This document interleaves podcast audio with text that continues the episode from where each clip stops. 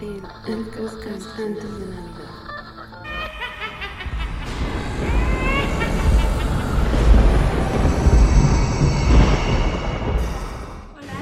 Bienvenido a Estación Navidad. Por fin llegó octubre, es este mágico mes y vienen muchas sorpresas. Ya saben que con este mes llegan bastantes celebraciones que personal me gustan mucho, abren la puerta para nuestra querida Navidad. Empezando por Halloween, Samhain, Samaín, como le quieran decir. Bueno, esto ya les conté un poquito en el episodio especial de Samhain que está en el podcast que lo pueden encontrar en Spotify. No les voy a dejar el link aquí abajo. Ahí les hablo de por qué es importante el otoño para la Navidad. Esta época de renovarnos, de traer, de quitar todo lo feo porque nos van a llegar cosas buenas. Les quería traer una película que pasa en Navidad. Tiene estos elementos oscuros este vibra otoñal porque como tal me parece que vemos muy poca nieve, pero vemos mucho frío y esta atmósfera de miedo, de, que hay peligro en el exterior. Si ya escuchaban el episodio de Sabine que tenemos en el podcast, sabrán por qué digo que debe de haber temor al salir en estas fechas. Así que ya saben, fíjense su bebida favorita apaguen las luces, pero enciendan las luces navideñas y a El día de hoy vamos a hablar de una película que como tal no es navideña en el sentido tradicional, pero sí pasa en Navidad. Estoy hablando de Black Christmas o Navidad Sangrienta o Navidades Negras. Y esos son los nombres que le pusieron en español. Que también por ahí creo que fue en México le pusieron la residencia sangrienta. Que, o sea, Sí, pero le quita todo el sentido a la película. Esta es una película de terror de 1974 que creo que es de las películas más viejas de las que hemos hablado aquí, bueno, aparte de la mexicana. Punto importante, aunque ha tenido eh, estas formas, nuevas visiones, secuelas en el 2006 y en el 2019, no han tenido el éxito que hoy todavía tiene la de 74 es tiempo de que la gente sigue hablando de Black Christmas original. Antes de entrarles con la trama de la película, quiero hablarles de los pósters. Los pósters que pueden encontrar, la publicidad que se hizo de esta película es increíble porque la estética de cada una de las publicidades nos sumerge en esta atmósfera oscura pero navideña. Que bueno, para los que ya tienen rato aquí saben que a mí me encanta este tipo de Navidad, esta Navidad peligrosa con espíritus, con cosas acechándote en el invierno. Y bueno, esa sensación se refleja bastante en el principio de la película. Como pueden escuchar, tenemos al son de Silent Night, el inicio de esta película que nos transporta a una encantadora casa que tiene este techo muy acostumbrado en lugares donde cae nieve y nos da la sensación de que es más navideño de lo normal, ¿no? Aquí vemos una joven que entra a la mitad de una fiesta, una celebración navideña,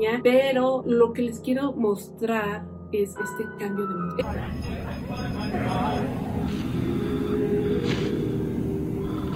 Ese cambio hace que la atmósfera tome algo completamente misterioso, raro, algo, algo extraño va a pasar, algo va a perturbar esta maravillosa fiesta. También podemos ver cambios de tomas, porque por ejemplo está la toma normal que es fílmica y está la de muy parecida a este encontrado, o sea, como si nosotros estuviéramos siendo los ojos del personaje y en este caso es alguien que solamente escuchamos su respiración, hace de sonidos guturales, mira raro, como agitado, como si estuviera cargando, como si estuviera cargando algo bastante pesado. Esto le da un plus a la película porque nos ayuda a ver el metraje de diferentes perspectivas y entender cada una de las escenas. Hay muchas cosas navideñas aquí, por ejemplo, están las decoraciones de los árboles y quiero que pongan especial atención porque son adornos muy muy particulares de la época. Yo creo que todos nos acordamos de cómo se fueron adornando de diferente forma los árboles porque me parece muy importante que es un reflejo de la sociedad. Actualmente queremos hacerlo como que todo temático porque a todos nos gusta algo diferente, pero antes se estandarizaba mucho. Como podemos ver, tenemos un árbol que tiene este tipo de escarchas, lluvia o no sé cómo le digan en su país. Aquí se le conocía como escarcha, eh, había escarcha fina o serpentines, creo que también se le llamaba que era como si la nieve o hielo estuviera cayendo sobre el árbol y era una forma de darle como que más follaje porque los árboles muy muy frondosos pues eran muy caros. Entonces esta era una manera de hacer que tu árbol fuera más llamativo. Esto contrasta mucho con lo que vemos a continuación que a pesar de que las chicas se están divirtiendo en esta fiesta, vemos allí algunos hombres que suponemos que son los novios, pero de repente todo se ve perturbado por una llamada. Una llamada que es de alguien que las está acosando acosando de manera primero solamente molesta y luego ya se va hacia lo sexual. Entonces podemos escuchar estos sonidos raros que escuchábamos primero en las, primeras escenas. O sea, ya sabemos que el acosador era la visión que teníamos nosotros. Pero una de las muchachas trata de encararlo, bueno, de encararlo por teléfono y le dice su merecido, o sea, le contesta, le dice que es cerdo, que no debería estar haciendo eso y a otra de las chicas pues le dice que no lo haga, que puede ser muy peligroso porque pues finalmente es una mujer y quien llama es un hombre y puede ser un loco, ¿no? O sea, para hablar a la casa de alguien más es definitivamente alguien que no está bien mentalmente. Y pues bueno, se torna todo esto en algo muy malo porque esa llamada termina con un puede ser solamente parte del acoso y eso lo vamos descubriendo con la película. Primer punto, esta película explora muchísimo los prejuicios que había y que creo que todavía hay en la época porque cuando se empiezan a desaparecer algunas de las muchachas dicen lo clásico fue con el no. ¿Para qué la buscamos si ya sabemos que se escapó porque no quería estar con los papás? Ay, al rato ya va a aparecer embarazada y este tipo de cosas no pasaban con los hombres. Se desapareció un hombre era motivo de mover toda la policía, de mover a todos los recursos que tuviéramos. Y pues esto, al menos como mujer, sí, sí te puedes identificar mucho porque muchas veces dicen eso cuando hay un problema o cuando te ven mal es como, ah, es por un hombre, o sea, no tenemos otra cosa que nos haga sufrir en el mundo que los hombres. Y o sea, sí, pero en otro contexto.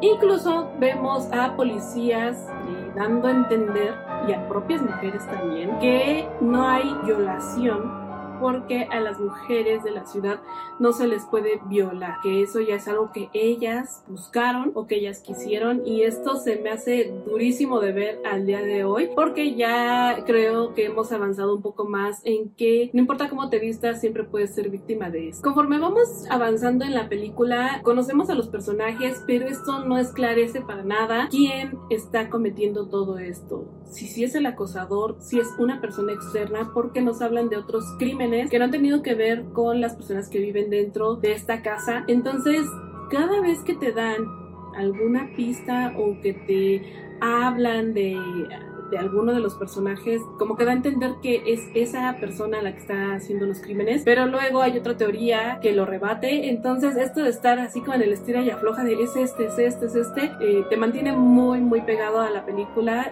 de por sí no es larga, entonces está como que rápido, rápido todo esto y muy bien. Una de las fortalezas que ya te las mencioné al principio, pero quiero profundizar, es el manejo de la música. El manejo de la música no solamente es esto de que cuando hay algo extraño, de repente un screamer o este sonido súbito que te va a hacer espantar. No. Hay momentos donde ponen una canción que no tiene nada que ver, pero está pasando una escena violencia y hace que pues te dé más miedo porque tú asocias esa canción con algo tranquilo, con algo lindo y de repente te traen estas escenas así como que, ay, como que algo dentro de ti se remueve. Algo que también me gusta es que los sonidos tienen sus momentos de silencio. Esto hace que la trama se haga misteriosa sin necesidad de poner música misteriosa. Entonces esto hace que, que tú estés como que ahí también junto con el personaje pues sintiendo la necesidad de saber la verdad, buscando un lugar donde estar tranquilo y seguro. Esto es perfecto para un slasher, es perfecto para ver en Halloween y sobre todo cuando tiene esta gran combinación entre Navidad y Halloween que